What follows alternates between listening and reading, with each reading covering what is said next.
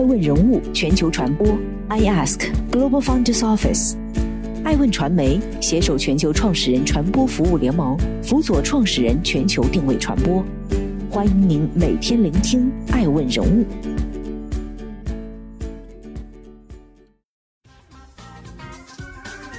Hello，大家好，欢迎大家的守候。本期播出的是爱问全球人物盘点。卫龙辣条或将上市，辛巴所售燕窝被打假，维密关闭二百四十四间门店。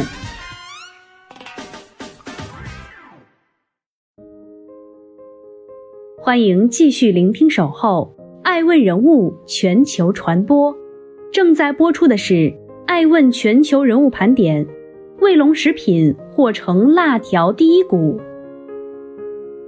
原来校门口五毛一包的辣条，如今就要敲钟上市了。有消息称，卫龙食品计划明年在香港 IPO 募资十亿美元。虽然此则消息尚未得到卫龙的公开回应，但就近期卫龙股权频繁变动来看，其股权结构已从纯内资变为纯外资。这意味着，在公司上市进程中将不需要内地证监会审核。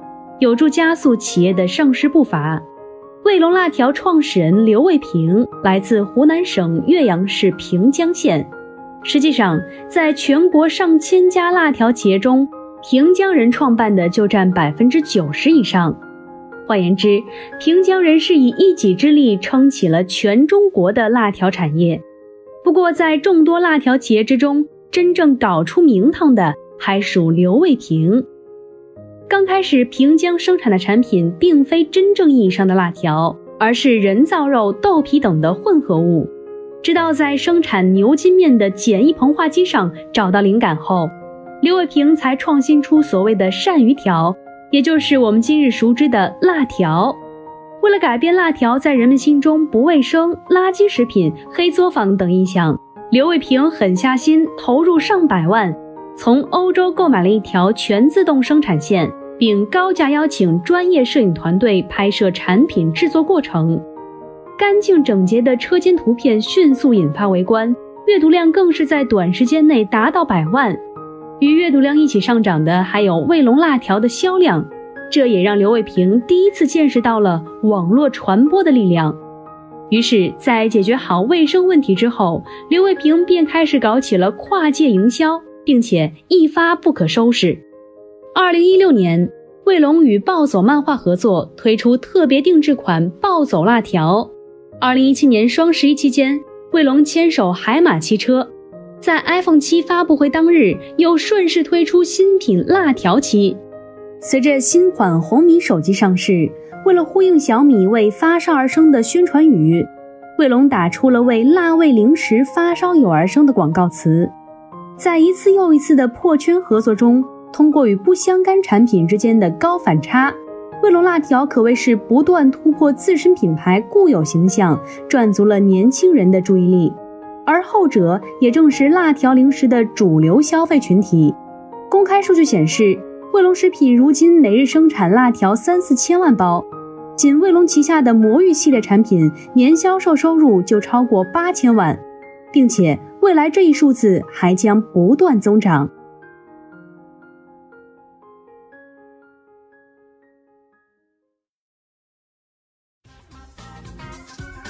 欢迎继续聆听《守候爱问人物全球传播》，正在播出的是《爱问全球人物盘点》。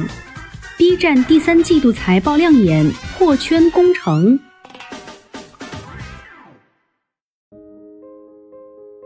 上周，哔哩哔哩公布了第三季度业绩报表，数据显示，B 站在第三季度中关键用户指标和营收状况双双创下新高。本季度收入三十二点二六亿元人民币，同比增长百分之七十四。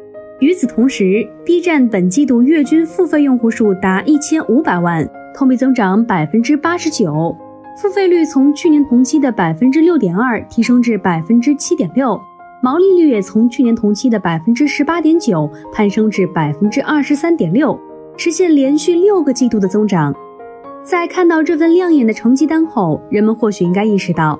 B 站早就从原来小众而单一的 ACG 网站，一步步发展成了综合性视频平台。这与 B 站近些年来持续努力的破圈密不可分。B 站现今的董事长兼 CEO 陈瑞是个十足的技术派。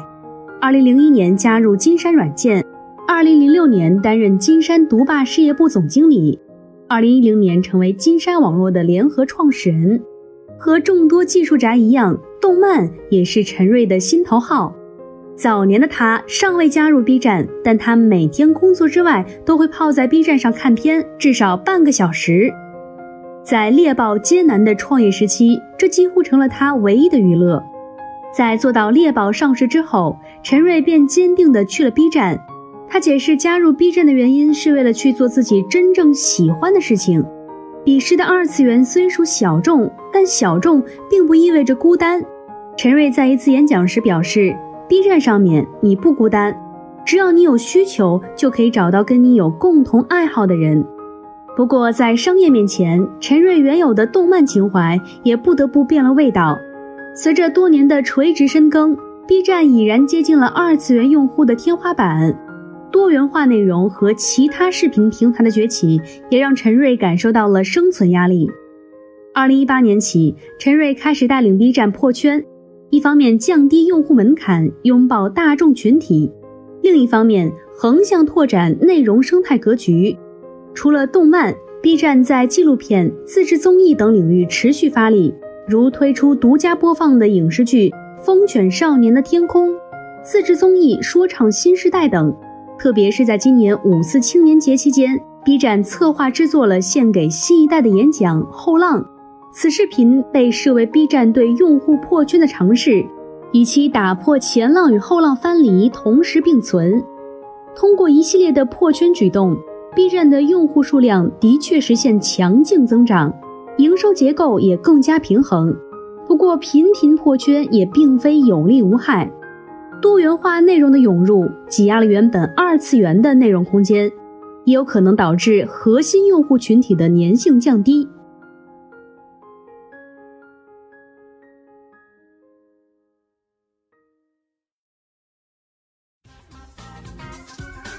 欢迎继续聆听《守候爱问人物全球传播》，正在播出的是《爱问全球人物盘点》。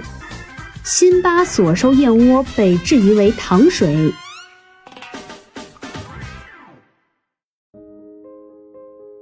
最近，快手主播辛巴的日子有点不太好过。先是有消费者质疑辛巴徒弟十大漂亮直播间售卖的燕窝是糖水，货不真价不实。随后，职业打假人王海更是公布了一份质检报告。并称辛巴所售燕窝是风味饮料，并非真正燕窝。辛巴方面对此回应道：“根据王海提供的质检报告，除了冰糖燕窝制品本身理应含有的糖分外，还含有燕窝成分唾液酸。不过大家都懂，这种抛开含量谈成分的操作近乎于耍流氓。”二十号早间，辛巴再次发声称已将产品送检，待结果回传后。将公证并公布。相比起被打假，对辛巴来说还有个更闹心的问题需要考虑：如何在流量见顶的情况下制造新话题，寻找更多流量？早年间，辛巴通过在直播间陪粉丝唠嗑积攒了首批流量，后又通过在初瑞雪、散打哥等网红直播间打榜而名气渐升。直到他为妻子补办了一场花费七千万的天价演唱会式婚礼，邀请了包括成龙、王力宏、邓紫棋、张柏芝等一众明星之后，上了热搜，辛巴才逐渐为众人所知。幸运的是，成为网红后的辛巴赶上了直播电商热潮，并顺利成为快手的带货一哥。不过，与李佳琦、薇娅背靠的淘宝八点七亿月活来说，快手四点三亿的月活对辛巴来说太少了。身处有限的流量池，辛巴粉丝的增长已经到达了瓶颈。此种情况下，辛巴盯上了微博。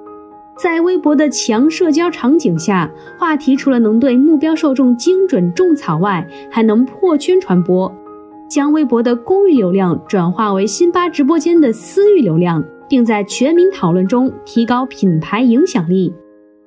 十月十八号，辛巴再次举办了一场演唱会，并前期在微博投放开屏广告和热搜推广。目前看来，辛巴也确实通过破圈引入了新的流量。演唱会的话题和额度让辛巴的粉丝又增加了一百八十多万。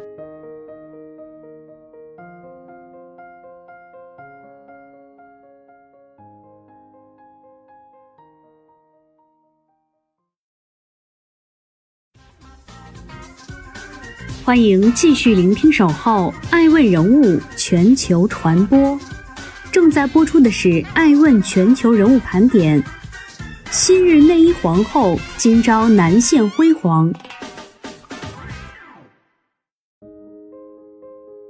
十一月十九号，美国内衣品牌维多利亚的秘密的母公司 Limited Brands 公布了今年第三季度的业绩报告。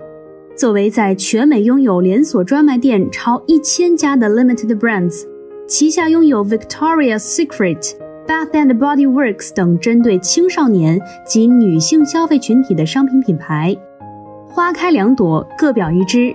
第三季度，Bath and Body Works 的销售额同比增长百分之五十四点九，反观维密，其销售额则同比下降了百分之十四点二，至十三点五三亿美元。事实上，近些年来，维密始终难以摆脱销售额下滑的压力。早在2018年，维密已经关闭了三十家门店，2019年则关闭了五十三家。而今年的疫情让这位来自美国的内衣皇后的状况更加雪上加霜。2020年初，维密直接关闭了两百四十四家门店。很难想象，如今处境艰难的维密曾经是怎样的风光无限。维密品牌诞生于二十世纪七十年代，品牌的创办过程正如其名字本身一样浪漫。当时毕业于斯坦福经济学院的罗伊·雷蒙德想为自己的妻子挑选一件内衣作为礼物，但又觉得在众目睽睽之下选购女士内衣比较尴尬，于是他便在斯坦福购物中心开办了一家独特的内衣店。在罗伊的店里，没有码数繁多的内衣层层堆叠，只有搭配成套的内衣点缀在墙面上。消费者只需要挑选心仪的款式，然后由导购员帮忙选择合适的尺码，在后台存货中取出成品即可，方便快捷。不过，由于后期资金周转出现问题，罗伊不得已在1982年将内衣店出售给 Limited Brands。不过，也正是在后者的精心设计下。维密品牌在内衣市场中变得愈发闪亮，而其中的关键一招正是源于一场跨界走秀。美国的橄榄球迷永远不会忘记1999年的美国超级杯职业橄榄球赛。那年比赛的中场休息阶段，一家内衣厂商的模特儿走入赛场走秀，并进行了网络直播。此举引发了灾难性的后果。由于吸引了全球一百五十万人登录网站收看，造成网络瘫痪，超级杯的直播都被迫中断。Limited Brands 自然是乐见这样的灾难，他们也在其中发掘到了新的营销方式——直播内衣秀。自此，浪漫而瑰丽的 Victoria's Secret Fashion Show 成为了维密的保留项目。维密也一度借此大秀实现了品牌的名利双收。艾问人物认为。不论是破圈收割新流量，或是跨界推广做营销，跨界破圈一直都被视为拓展新市场、获取新客户的重要手段。其意义不仅在于扩大受众，更重要的是破圈而出，增强品牌对社会的整体影响力。与此同时，新消费群体的加入也会反向刺激原产品或原品牌的创新，赋予后者新的发展机遇。